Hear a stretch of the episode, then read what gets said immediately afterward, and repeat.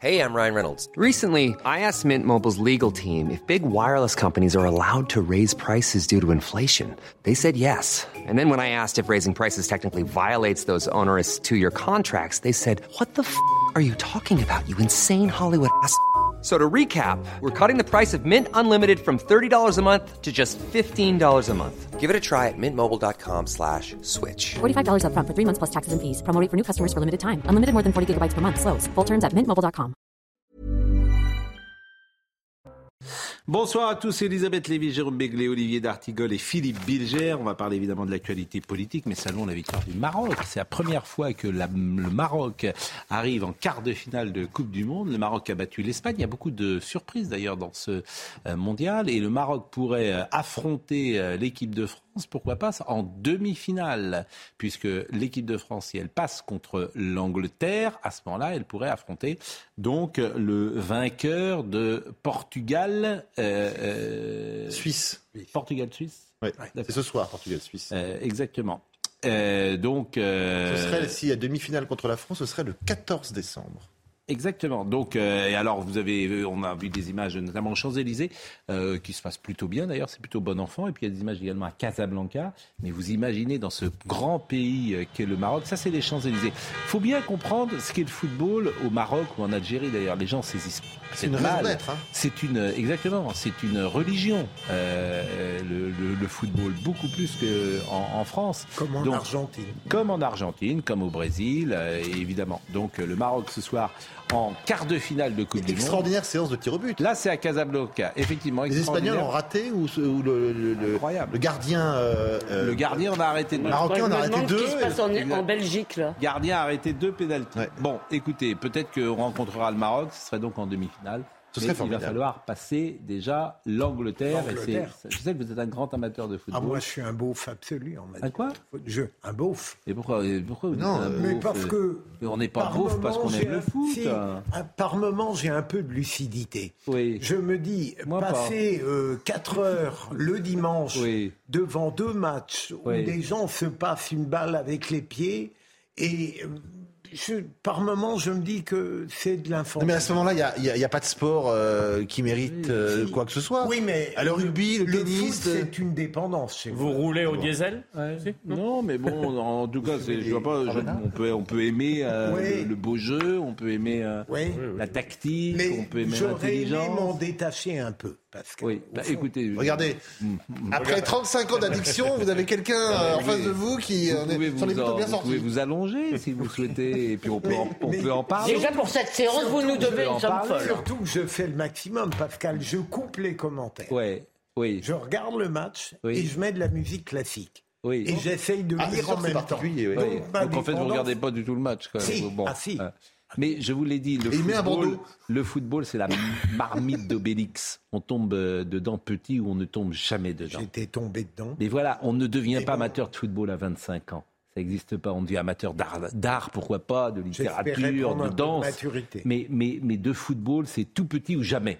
C'est un truc d'enfance. Oui, c'est vrai. Voilà, qui te prend parce que tu Mais ton bon. père, ta mère. Et vous alliez au match, vous, tous, quand vous étiez Quand Ah, j'allais on allait au match, c'était une religion. Notre vie était réglée par, par les matchs le samedi, puis on s'entraînait trois fois dans la semaine. Et, Ah oui, mais, vous, et- ah oui, mais c'est pas Non, la mais même attendez, chose de regarder les matchs et de jouer. Mais Oui. on allait, on allait, on allait au stade Marcel Sopin, en l'occurrence à Nantes, chaque samedi, quoi. Ça, une fois tous les 15 jours. Mais c'était une religion, là aussi. Bon, Emmanuel Macron. Emmanuel Macron sur les. Alors, C'est un droit je me demande si le président de la République, est- il est farceur. Oui.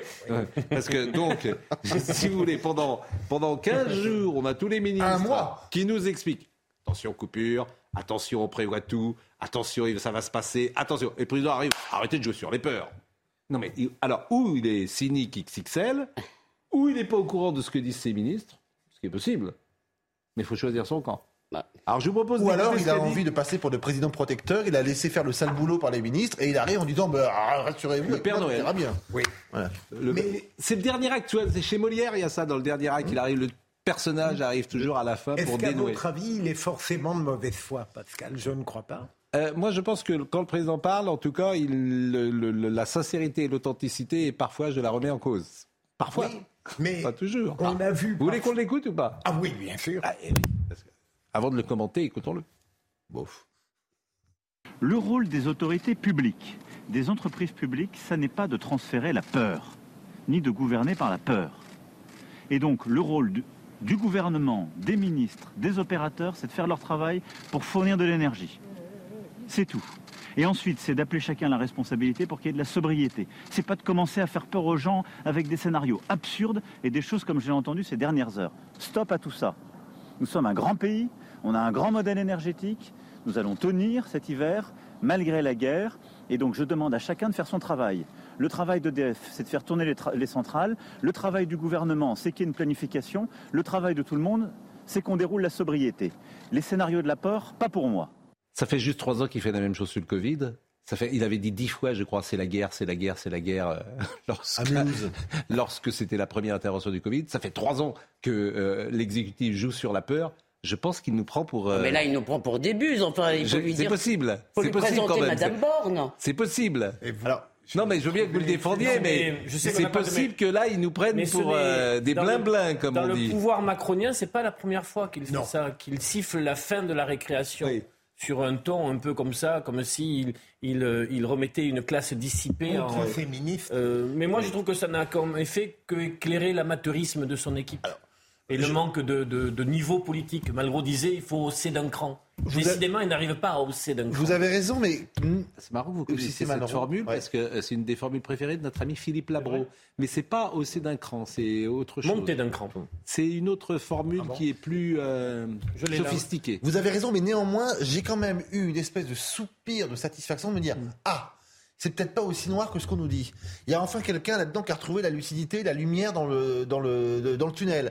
Donc on n'est pas obligé d'être, de pleurer matin, midi et soir et de se dire je prends plus de bain, je me chauffe plus, euh, je mange plus des, du, du poisson. Bon, cru, je rappelle que du en fait tout cru, est parti du porte-parole d'Enidis. Qui a peut-être là, pas bah, bah, celui-là, à mon Ah, avis. champion du monde, champion du monde. Ce porte-parole de Nidis, je lui veux pas de mal, Non, mais, c'est vrai que là, Peu, il doit mieux faire. lui, il est porte-parole, mais à Ah, mon avis, bon. Et il avait dit les personnes qui sont à haut risque vital ne font pas partie des clients prioritaires. Oui. Porte-parole des Nidis. malade. Parfois, tu t'es dit, mais Mais Enfin, il- bon. il Mais réagit ils deux pourront nous appeler de deux jours avant. On Moi, leur j'ai- enverra un SMS il deux secondes. J'ai appris le le, mot problème- délestable. Vous êtes délestable, Oui, vous êtes vous. Le problème, c'est que moi, je connais ces, ces profils-là ou ces psychologies-là. Il va dire, ben oui, mais c'est vrai ce que j'ai dit. Oui, c'est vrai. Vous avez raison, c'est vrai. Ce que vous avez dit est vrai. Mais vous vous êtes pas rendu compte de euh, l'impact peut-être. Donc les personnes qui sont à risque vital ne font pas partie des clients prioritaires définis par les préfectures. Ils sont euh, non prioritaires et éve- éventuellement délestables. C'est détestable. Et il y aura une C'est- usine c'est à marrant, hein, gaz. d'ailleurs de, de, de- Ouais. de- Mais- des psychologies des uns et des autres. C'est drôle quand même de pouvoir de ne pas avoir un recul sur ce que tu es en train de dire et de ne pas mesurer les effets de ce que tu vas dire. Il, réfléchit pas deux C'est secondes, ce compliqué monsieur. de faire trois choses à la fois. Il faut d'abord parler, il faut penser Et- et se demander l'impact de Mais la il est porte-parole, c'est un peu son Et métier. donc, Oui, et mais Son métier, c'est de faire ces trois Et choses à la fois. fait, monsieur Bilger Oui, mais nous, on ne se demande pas l'impact qu'aura ce qu'on dit. En ce qui me concerne, je dis ce que j'ai envie de dire. L'impact est énorme. À Oui. chaque fois que vous parlez, euh, la France. Non, mais euh, sérieusement, Pascal, Oui. là, je, je comprends qu'il soit parfois difficile de penser et de parler en se demandant l'impact qu'aura Mais il est porte-parole. Elisabeth Borne. Mais même... Il est porte-parole, c'est Elisabeth Borne euh, là-dessus, euh, puisqu'aujourd'hui ça a quand même un peu tangué. Elisabeth Borne euh, sur euh, les coupures et sur euh, ce qu'elle dit, euh, sur ce qu'elle avait dit avant d'ailleurs. Je, je- je demande à Benjamin No, parce qu'elle-même était peut-être visée par le président de la République. Non. Alors on n'avait pas de. on a- on- bon, donc on, on va écouter Marine Le Pen et M. Chenu. C'est une réaction après, évidemment, la déclaration d'Emmanuel Macron. Les coupures d'électricité euh, en, France euh, est quand même la démonstration de l'extraordinaire régression euh, de notre pays. Tout cela va avoir des conséquences euh, euh, sur des Français qui vont très certainement perdre leur emploi, sur des chefs d'entreprise qui vont devoir fermer euh, leur euh, entreprise en raison d'un coût de l'énergie, qui est la conséquence des erreurs des gouvernements successifs et notamment, il faut bien le dire, euh, euh, des euh, trois derniers, enfin celui-là, euh, Emmanuel Macron, celui d'avant, Emmanuel Macron, et celui d'avant, c'était aussi euh, peu ou prou euh, Emmanuel Macron. Bon, on a un président de la République totalement schizophrène, mais c'est toujours ça avec lui, euh, c'est lui en même temps. C'est-à-dire que le lundi, il vous dit quelque chose, le mardi, il vous dit l'inverse. En réalité, Emmanuel Macron ne sait pas où il va. On l'a vu en matière de politique euh, énergétique, le président de la République n'a aucun cap. Euh, il a démonté à grands coups de démontage de centrales nucléaires notre système de production de l'énergie. Il avait commencé d'ailleurs sous François Hollande, il a continué, puis maintenant il revient en arrière. En réalité, il n'y a pas de politique énergétique en France. Et quand Emmanuel Macron secoue ses ministres pour leur dire de prendre des dispositions et que le lendemain, il leur dit de ne plus rien faire, c'est qu'en réalité, il ne sait pas où il va.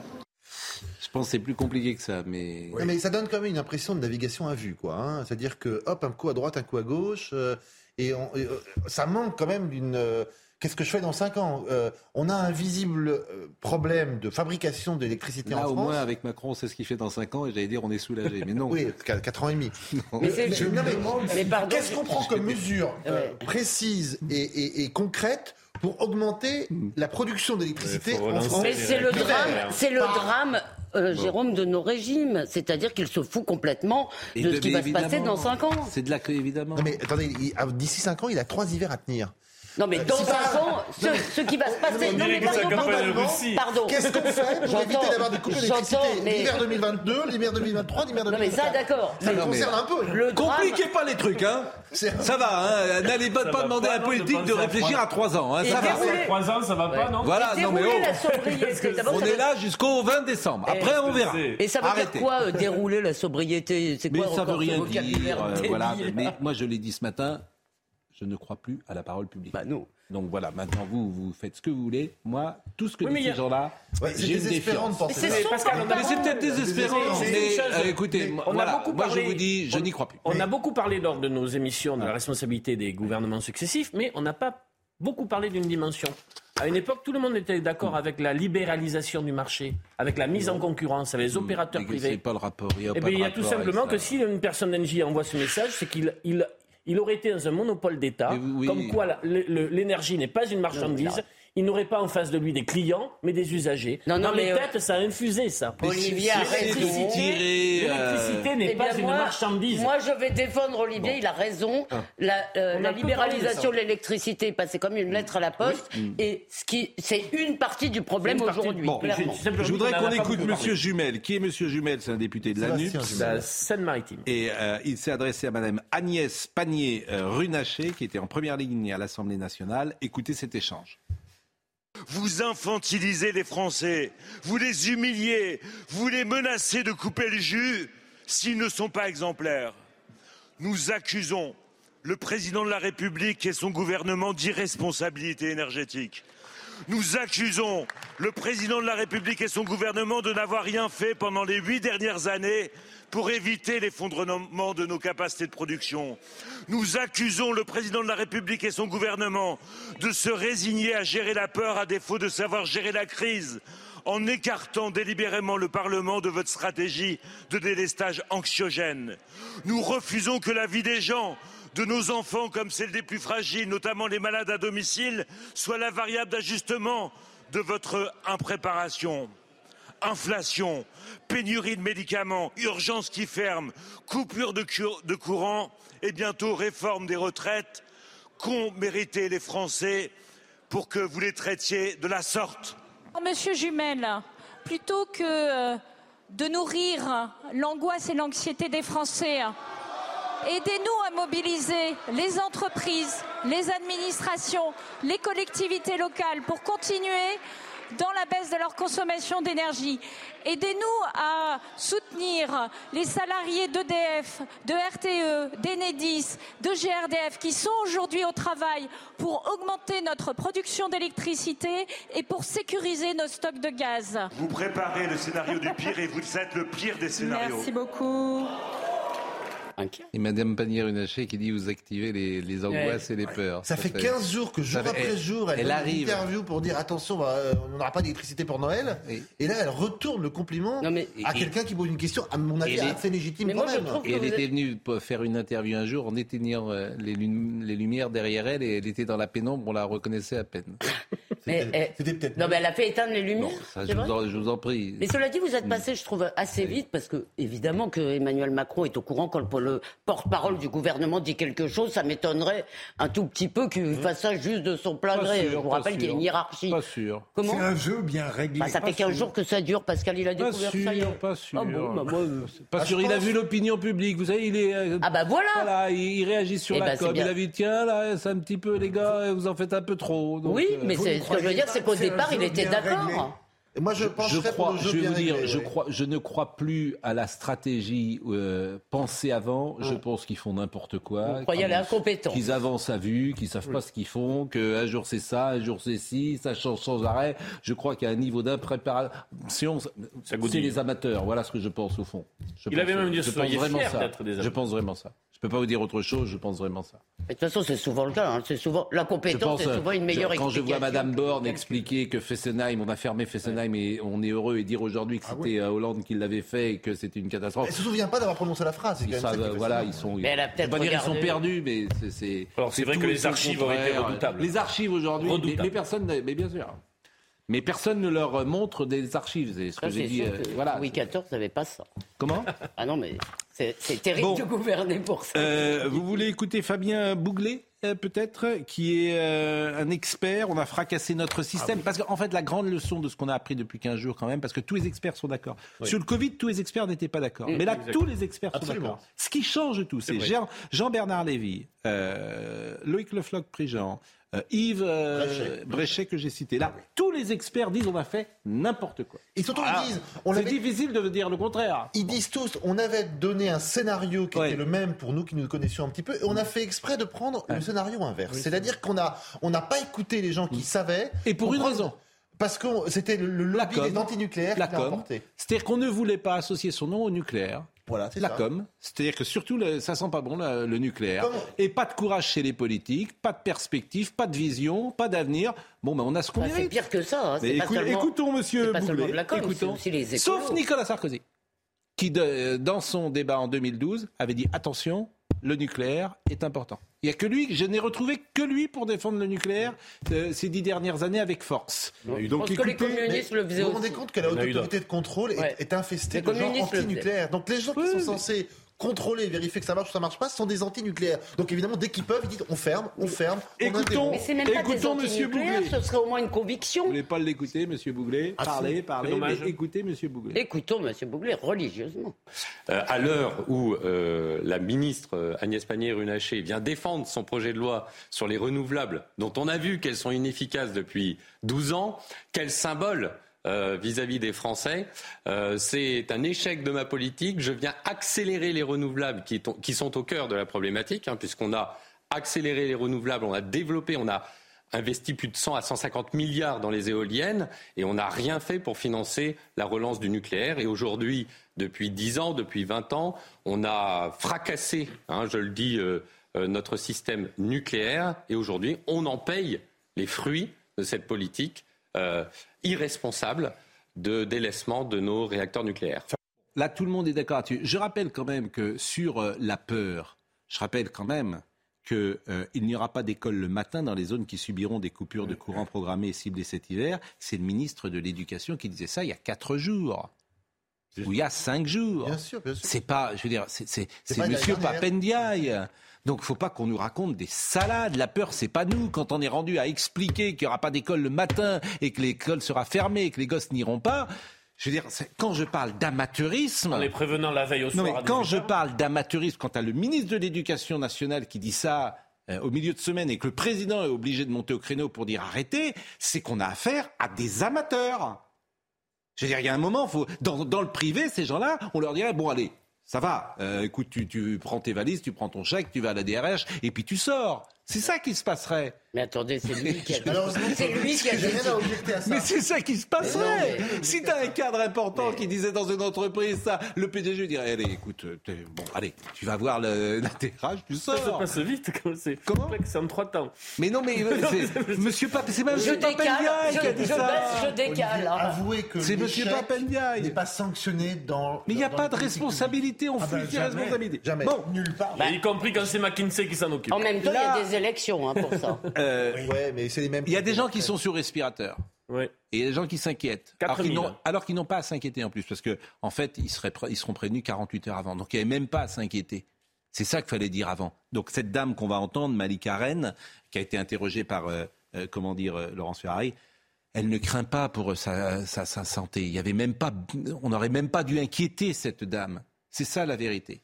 Euh, mais Monsieur Enedis, euh, Si elle est le délestable, il faut qu'elle bouge hein, quand même. Le, le porte-parole en a décidé et- autrement. Écoutez cette dame euh, qui, effectivement, dans euh, son état est compliqué.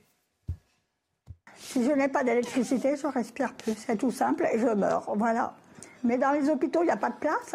Tout est plein, il n'y a pas de personnel. Donc on fait comment là? On va aller à l'Élysée. On aura peut-être de l'électricité. Avec un peu de chance, on trouvera une place. Je ne sais pas. C'est à M. Macron de décider, de voir, il est là pour ça. Parce qu'on essaye de vivre normalement, on essaye de pas trop, euh, voilà, trop embêter les gens, on essaye de faire ce qu'on peut par nous-mêmes. Et là, on nous remet encore une couche par au-dessus, mais là, on peut pas, là. Là, c'est notre vie qu'on joue. C'est des vies humaines qui jouent, là. Donc, faut réfléchir un peu. Hein. Tous ces politiques, tous ces messieurs de, euh, Enedis, là, il ferait bien de réfléchir. C'est ravageur. On a envie de dire à cette dame, nous, nous sommes désolés de cette situation dont nous, on n'a pas la responsabilité. Mais si nos gouvernants regardent ça, ils doivent se dire, mais nous sommes misérables. Euh, ça, je crois qu'ils ne le Non, mais je- pas. il y, a- il y a quelque chose de, de totalement dévastateur. C'est c'est inhumain. Oui, et j'ajoute qu'ils ont, ils ont en plus publié un plan qui est une sorte d'usine à gaz pour les gens sur respirateur, qui devrait aller Mais dans je ne sais pas quel endroit. C'est ça qui est anxiogène, en fait. C'est le sentiment qu'il n'y a pas de pilote dans l'avion, que moi, bon, moi j'avoue, j'ai un pas jamais cru à ces coupures. Mais cette bon. dame. Surtout que cette dame, je le répète, elle ne risque a priori rien, puisque les coupures de courant étant- sont annoncées 48 heures avant. Mais qu'est-ce qu'elle fait après? Dans, dans une région. Mais dans ces cas-là, tu, je veux dire, il ne faut pas l'inquiéter. C'est ça que dans je ces veux vous dire. dame qui visiblement ne peut pas se déplacer assez facilement. Si on lui dit après-demain, vous- l'électricité sera coupée chez vous, fait elle fait comment? Bah, dans ces cas-là, euh, parce que Ah. tous les gens qui ont, sont sous respiration euh, sur, euh, artificielle, ils ont en fait des bouteilles d'oxygène qui fonctionnent sans électricité. Et ils ont effectivement tous des solutions de, de, de, Et de elle, repli. ça a l'air un peu mais, plus, euh, mais, c'est entendu, mais cette dame, justement, elle ne doit même pas être dans cette inquiétude-là, parce que le cas qu'elle se retrouve sans électricité et qu'elle ne puisse pas respirer n'est n'est a priori pas, euh, pas possible. Mais je- le gouvernement. On lui a mis la crainte Exactement, c'est ça que je veux vous Mais dire. moi, je m'interroge C'est ça que là-dessus, je en veux fait. Pascal. Bon, on que- va marquer une pause. Pardon. Hein, Mais- On va marquer une pause, mais parce qu'en fait, comme toujours, c'est géré n'importe comment. Mais quel était l'intérêt Donc, qu'est-ce que vous voulez que je vous dise? Et le président de la République, pour du- le coup, est obligé de voilà. monter au créneau. Il est obligé de monter au créneau d'une manière incroyablement virulente. Et effectivement, à juste titre, les gens disent Mais enfin, euh, c'est lui le patron. Donc, qu'est-ce qu'il fait? Mais patron, il ne l'est pas non plus. Mais moi, je crois pas à ça. Moi, je crois qu'il Mais- les a laissés faire et que tout d'un Mais- coup, il s'est dit ça. Mais c'est possible Voilà, aussi. je mais, crois plutôt mais- à mais- ça, Mais il mais est je- possible aussi qu'il soit très très éloigné de tout en général un et de, qui des fait que le sujets, mec euh, d'Idélis peut dire ça aussi. Tu crées un Bah, voilà. euh, Mais je comprends pas quel est l'intérêt de nous faire peur avec ces, Oui, moi non ces- plus. ces affaires. En fait. Mais, mais euh, quel intérêt de faire peur? Ah bah écoutez, ça on l'a eu pendant le Covid, cher ami. Ça c'est assez facile, hein, la, la peur. euh, Mais à la fin, le on en Les gouvernants en tirent T'es quoi? réélu. La pause. Adrien Spiteri pour le rappel des titres. Une nouvelle grève à la SNCF est attendue demain. L'ensemble des personnels sont appelés à cesser le travail par la CGT Cheminot Sudrail et la CFDT. Ils veulent peser sur les négociations salariales annuelles obligatoires. Des annulations sur certains TGV ou intercités sont prévues, ainsi que sur des TER. Accord de l'Union européenne pour interdire l'importation de produits issus de la déforestation. De nombreux produits alimentaires sont concernés comme le cacao, le café, le soja ou encore l'huile de palme. Un accord à quelques jours de la COP15 biodiversité au Canada. Et puis Kylian Mbappé absent de l'entraînement de l'équipe de France aujourd'hui. Le champion du monde de 23 ans a travaillé en salle de récupération. Objectif se ménager à 4 jours du match contre l'Angleterre. Pour rappel, la France est en quart de finale de la Coupe du Monde après sa victoire face à la Pologne.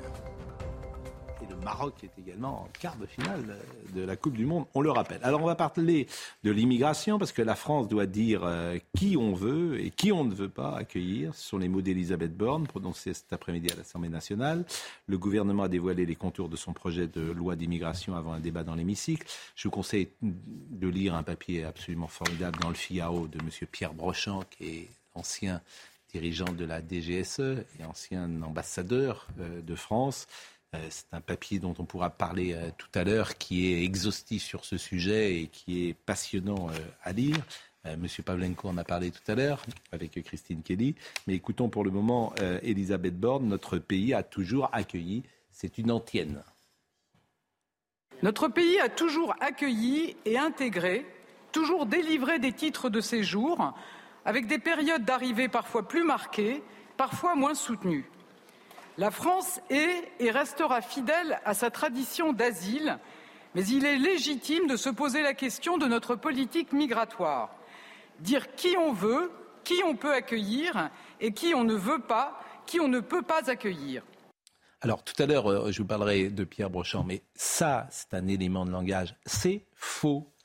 C'est-à-dire que l'immigration en France a commencé à partir de 1850 pour des raisons économiques et politiques essentiellement. Avant, c'était entre euh, les Carolingiens et Napoléon III. Il n'y a pas d'immigration. Il y avait une immigration individuelle très faible et très. Ça n'existe pas. Mais ce qui est intéressant, pardon, pardon, euh, oui. Oui. Non mais mais non mais, c'est de dire la France s'est construite. Non. Pardon mais c'est pire que ça parce qu'en fait quand Emmanuel Macron dit c'est l'ADN de la France, qu'est-ce qu'il fait? Il nie l'existence d'un peuple vous l'appelez comme vous voulez, de souche, historique, mm. ce que vous voulez. Il, il le nie. Il dit, c'est aussi la vieille antienne de la gauche, euh, la France a été faite par les immigrés, donc euh, hein, vos ancêtres euh, donc, qui ont construit les cathédrales, les, qui, ont, qui ont construit des cathédrales et tout ça, ça n'existe pas, si vous voulez. Et qu'est-ce qu'il veut nous dire avec cette affaire d'ADN C'est qu'en fait, le peuple old school, pour reprendre l'expression de Michel Onfray, c'est des ploucs à l'esprit étroit et qu'ils vont être régénérés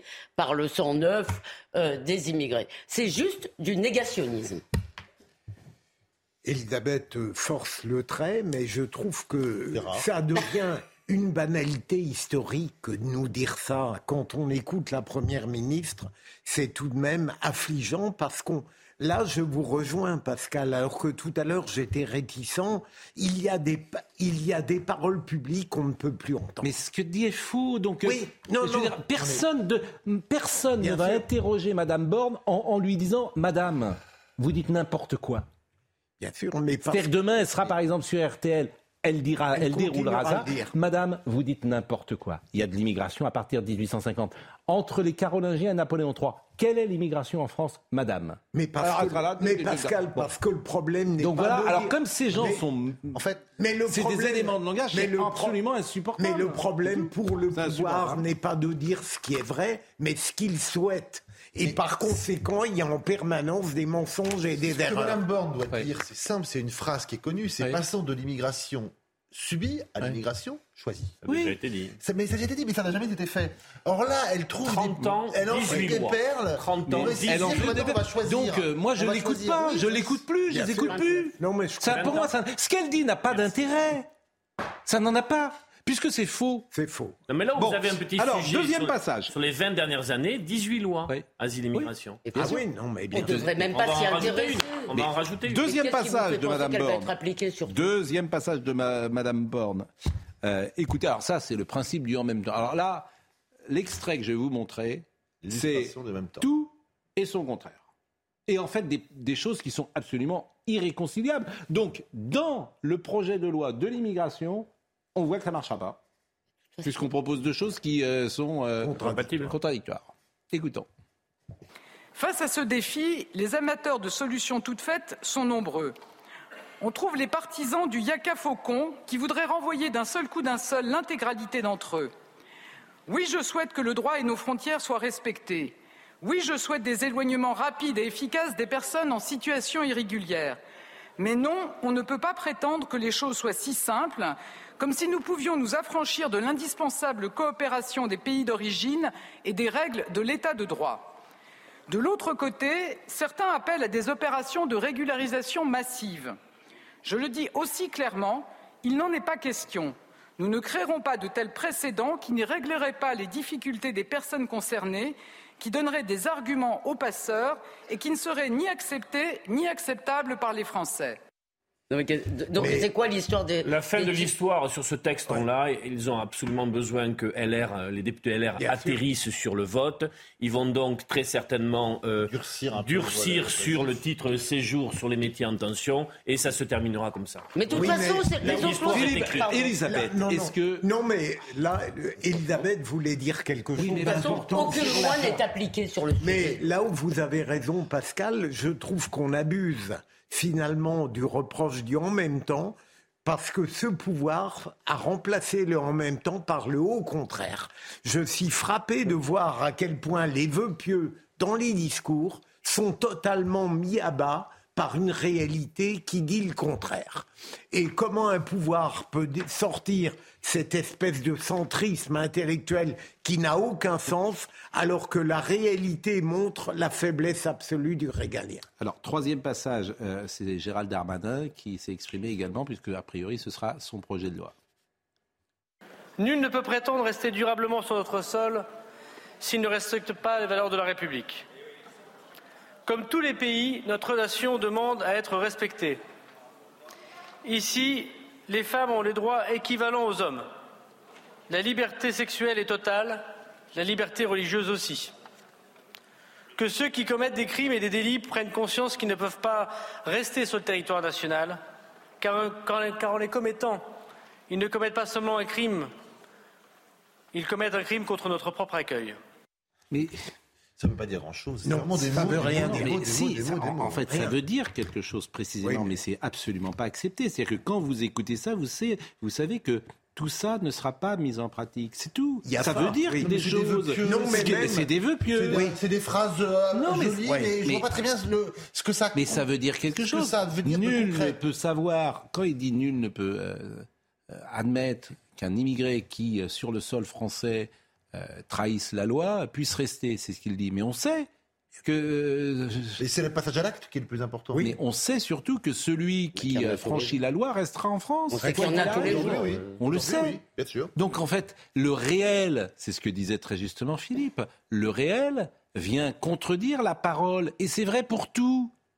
Donc tu n'y crois plus. Et là, Alors je vais vous monter Pierre Brochant. et il en appelle aux immigrés pour que leur confiance les, Oui, oui. les incite à rester en- à, à partir. Non, mais surtout, on s'apprête à légaliser des gens qui sont entrés euh, en infraction avec nos lois et, Et- à récompenser les patrons qui les ont employés. certains font les sales boulots euh, qui sont en effet en tension. Alors, J'ai lu un reportage qui- aujourd'hui sur euh, des médecins, sur Qui des gens qui Pierre travaillent sur les, Brochant les, les, les- les JO de Paris, qui construisent les JO de Paris, qui sont sans papier. Qui est Vous Pierre Brochant? C'était, C'est un ex-patron de la Direction générale de la sécurité extérieure. Il a été ambassadeur, ambassadeur de France en Hongrie, en, Israël. Et le 15 novembre dernier, il a prononcé un discours sur l'immigration à l'amicale gaulliste au Sénat. C'est un texte, moi, que j'avais depuis plusieurs jours et euh, j'hésitais à vous le proposer. Et j'imaginais qu'effectivement, le Figaro le publie. Et comme euh, le Figaro l'a publié, je me sens autorisé à vous en parler. Parce qu'autrement, c'était dans un cercle privé. Alors, que dit-il? Mais on pourrait citer tout le papier. Lisez ce papier dans le Figaro. Il dit par exemple, on n'a pas compris grand-chose à l'immigration actuelle si l'on n'a pas perçu d'emblée qu'elle était virtuellement conflictuelle, que ces conflits n'étaient pas quantitatifs mais qualitatifs, donc insolubles, et qu'ils s'inscrivaient in fine dans le très douloureux retour du bâton anti-occidental déclenché par la globalisation. Alors faire cette analyse-là, et qu'on peut partager d'ailleurs, c'est effectivement euh, être très pessimiste sur la suite.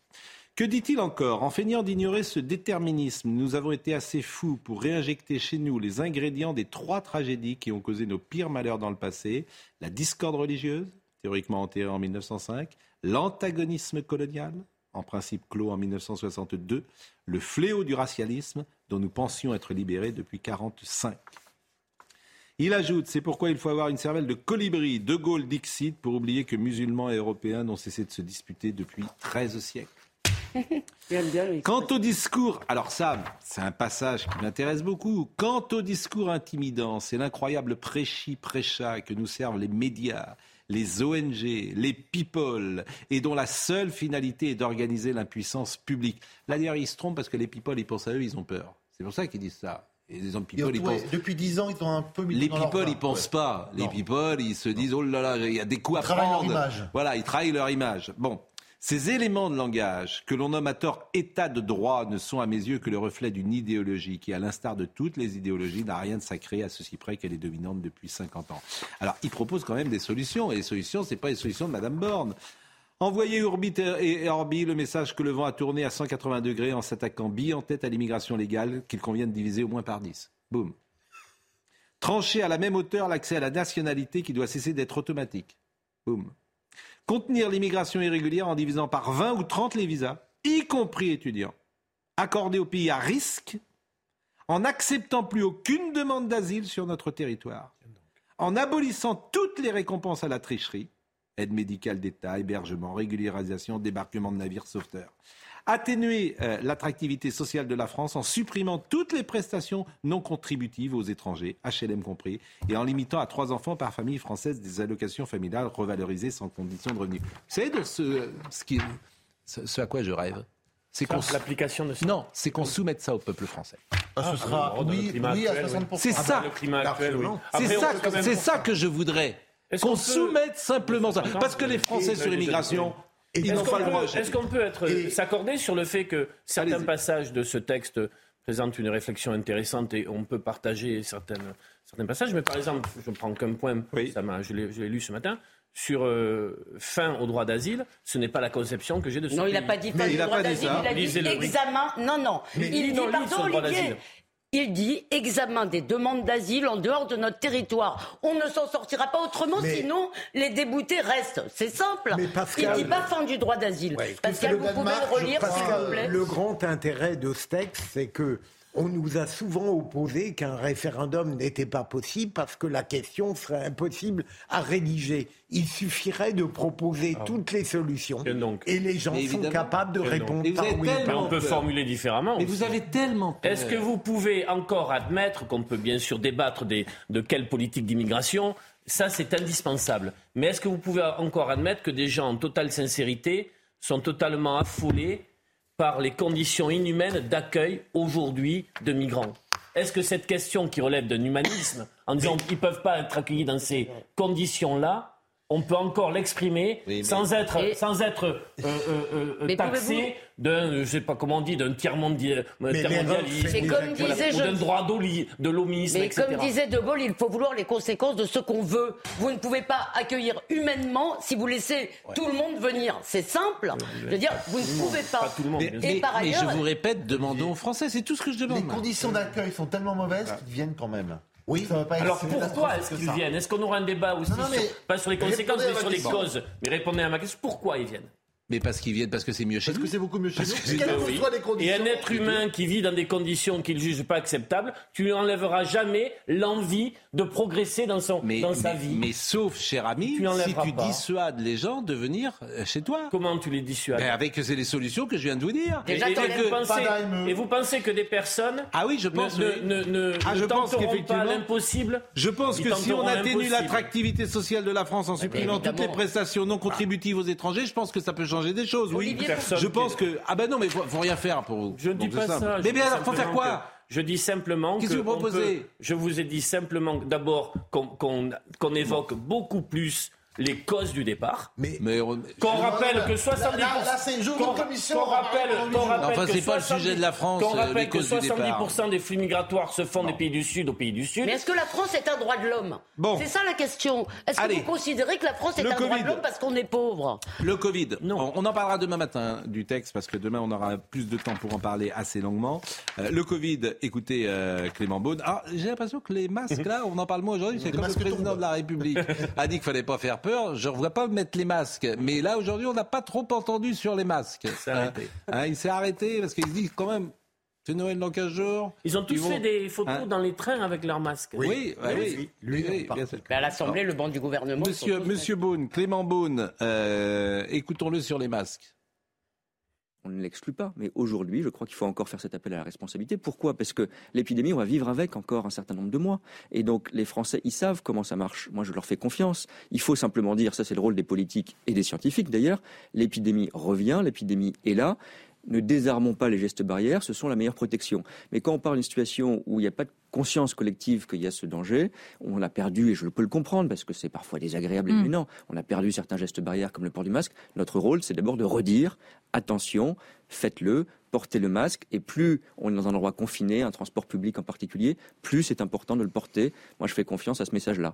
Voilà, merci. Euh, Non mais bon, c'est pas, pas idiot. Mais, mais, mais je ne dis pas que c'est idiot. Je ne dis pas que c'est idiot. On le sait déjà. Mais je ne dis pas que c'est idiot. je Je, je plutôt que d'ailleurs. Je me dis, mais c'est- horrible de faire ce métier. Le métier qu'ils font est horrible. Hein. Non, mais je préfère pense que plus ça personne va vouloir on le faire. porter le masque demain matin obligatoire, obligatoire pour tout le monde. Bon, euh, alors, euh, parmi les. Alors, euh, euh, comment dire, Fabien Roussel, votre ami, a reçu le prix 2022 de l'humour politique. C'était l'ancien candidat communiste à la présidentielle. Fabien Roussel, il s'est vu décerner ce soir le prix Presse Club Humour et Politique 2022 pour une blague sur le prix des carburants. Il a dit.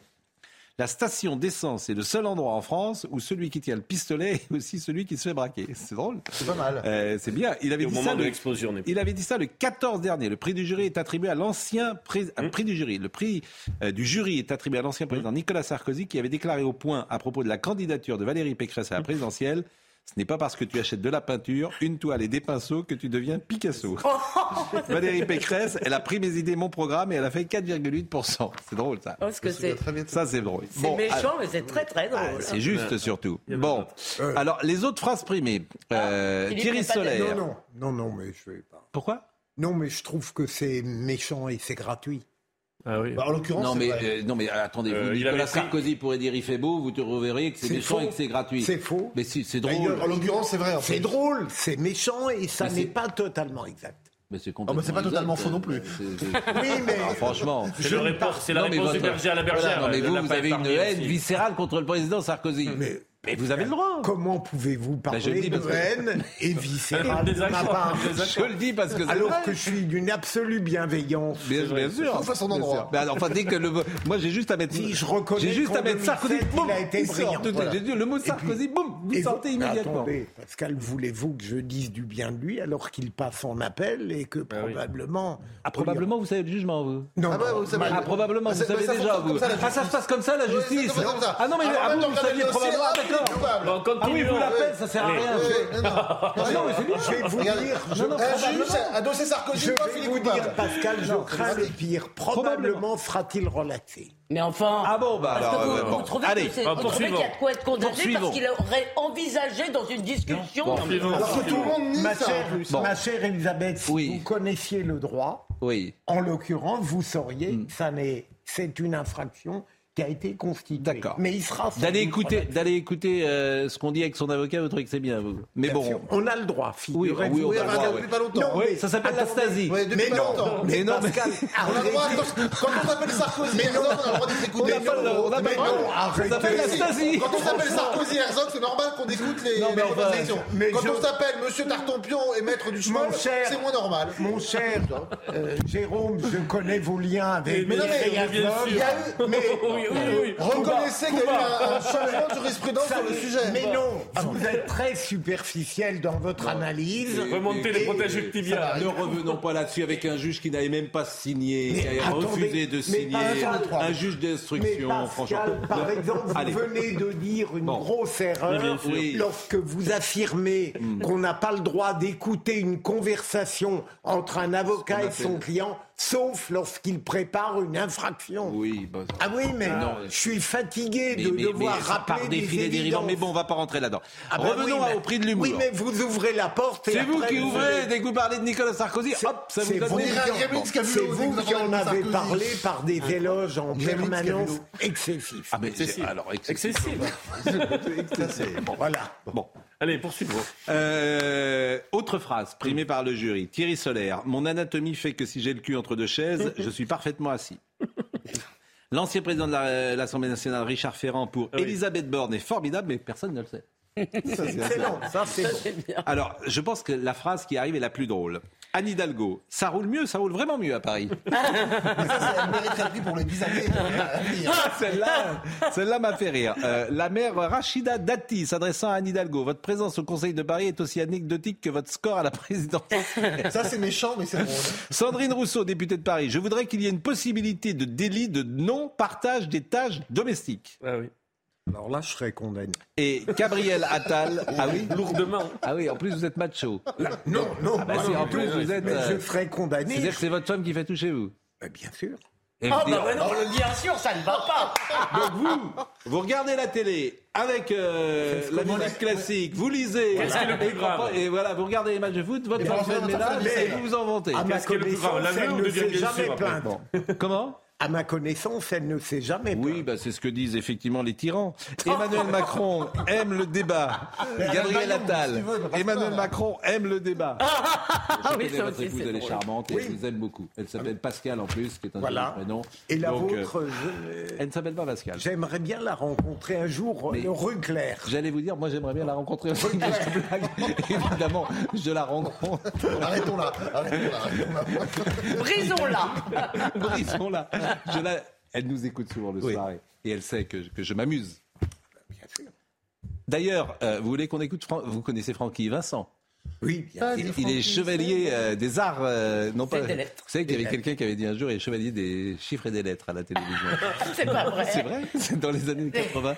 Il y avait un. euh, bon. Et alors, chevalier des arts euh, et des lettres, Francky l'ensemble de son Vincent. Et alors, qu'a écrit cette chanson magnifique, Vas-y, Francky, c'est bon. alors, je vous propose d'écouter quelques notes de musique. Moi, j'étais surpris qu'il soit.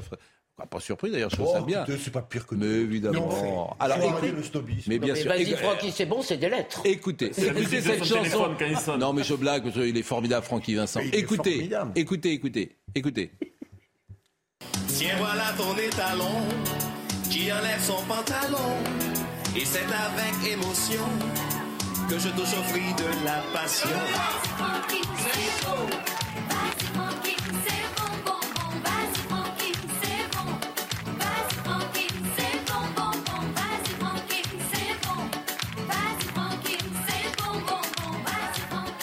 Vous voyez ça, par exemple, je pense qu'il pourrait même plus l'écrire aujourd'hui. Ça- Il a ça écrit, il a écrit, bah, 90, il a écrit Alice ça glisse. Je suis pas sûr que Ah, ça non, non. pourrait. Bon, Ça Co- coquine Manzouk.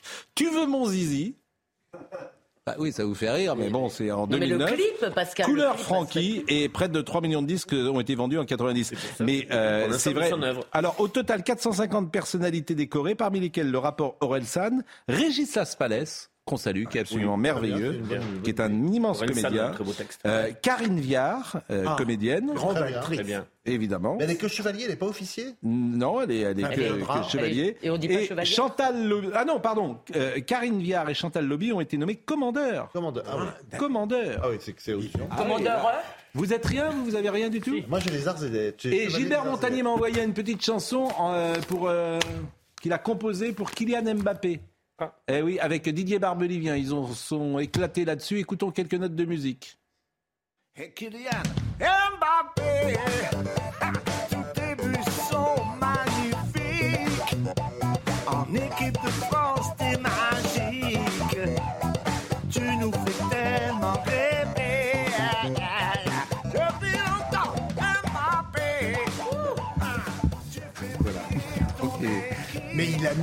marche sur une avec musique qu'il avait. Comment Qu'est-ce que il n'a pas mis d'autres paroles sur une musique Mbéglé. Vous avez entendu Bon, Ça marche aussi avec Begley. on- ça marche. euh, oui, ça marche. Didier, si tu pouvais me faire la même chose. euh, Euh, on est en retard, euh, Olivier Benkemoun? Oui, on est, on est en retard ou pas? Bah, je pense, comme tous les soirs. Bon. Qu'est-ce que vous voulez que je vous dise? Allez, Je vous salue. Qu'est-ce qui se passe? Bah rien, je, vais- comment Vous avez je une crois que, doudoune je crois que j'ai même pas de caméra sur moi. Je vous embrasse. Ah oui, il y a voilà. pas de caméra. Le Ah meilleur de, de l'info dans, dans, dans un instant. Mais moi, j'ai évidemment. oui, j'ai- j'ai Vous connu un dire journaliste, reporter d'image, qui était parti euh, sans caméra également. y avait- Qu'est-ce qui se passe? Ah oui, causeur. Jérôme. Sainte-Marie, le RN n'est ni extrême ni de droite. Donc comme ça, vous allez nous faire des amis encore. Je vous remercie. Il y a aussi l'immigration, une chance pour personne. Et euh, à l'intérieur, j'ai vu, euh, j'ai vu un papier euh, qui m'a surpris. euh, c'est Robert Ménard. Pourquoi je préfère me taire? Oui, il, arrête les direct médias. médiatique. Il arrête les. Ah bon? Bon, ça va durer trois semaines. Bon, alors euh, on est à plus de deux minutes de retard. À l'édition Benjamin No, à la réalisation Henri de Mérin Dole et à la vision Samuel Petit. Merci euh, à tous et rendez-vous demain matin.